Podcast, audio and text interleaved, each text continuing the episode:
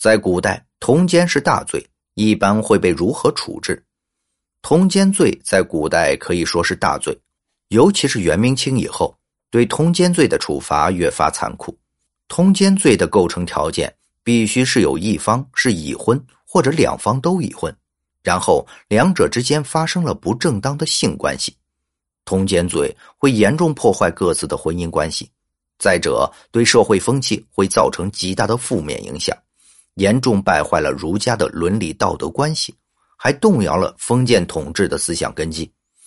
通奸罪可以看到的最早被列入惩罚的记录是在《尚书》中。如果发生了通奸罪，男女双方都要被宫刑。而春秋战国时期，有些国家对于通奸罪还是不理不睬。比如说民风彪悍的楚国、郑国，通奸罪正式被列入统一的刑法进行惩治，是在秦始皇以后。秦律规定。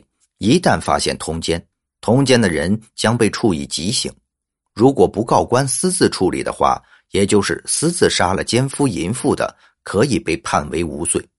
汉朝虽然法律比秦朝要宽松很多，但是汉朝的统治思想是独尊儒术，通奸跟儒家的伦理道德是严重违背的。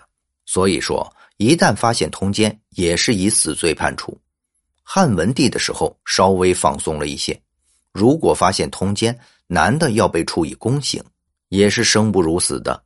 到了唐宋的时候，通奸罪的处罚比较轻了，因为五胡入华以后，传统的儒家道德观念受到了挑战，胡汉杂糅情况居多。如果犯了通奸罪，会被处以流放，流放期为一年半到两年不定。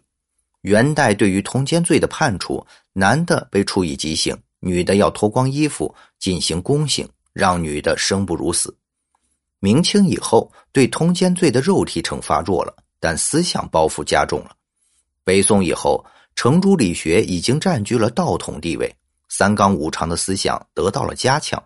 女的如果被脱衣示众，那无疑比杀了他一百次还要厉害。明朝基本上是在元朝的法律基础上进行了发展，比元朝的法律尺度差不了多少。男的丈夫如果发现通奸之人，可以杀了，并且无罪；女的也是要脱衣受刑，并且要受杖责，比元朝要多一些。到了民国时期，通奸罪仍然没有被废除，要判处四年以下的有期徒刑。到了一九三六年以后，通奸罪才被废除。好了，以上就是本期的内容。如果您喜欢我们的节目，欢迎订阅、点赞、转发，感谢。大家的支持。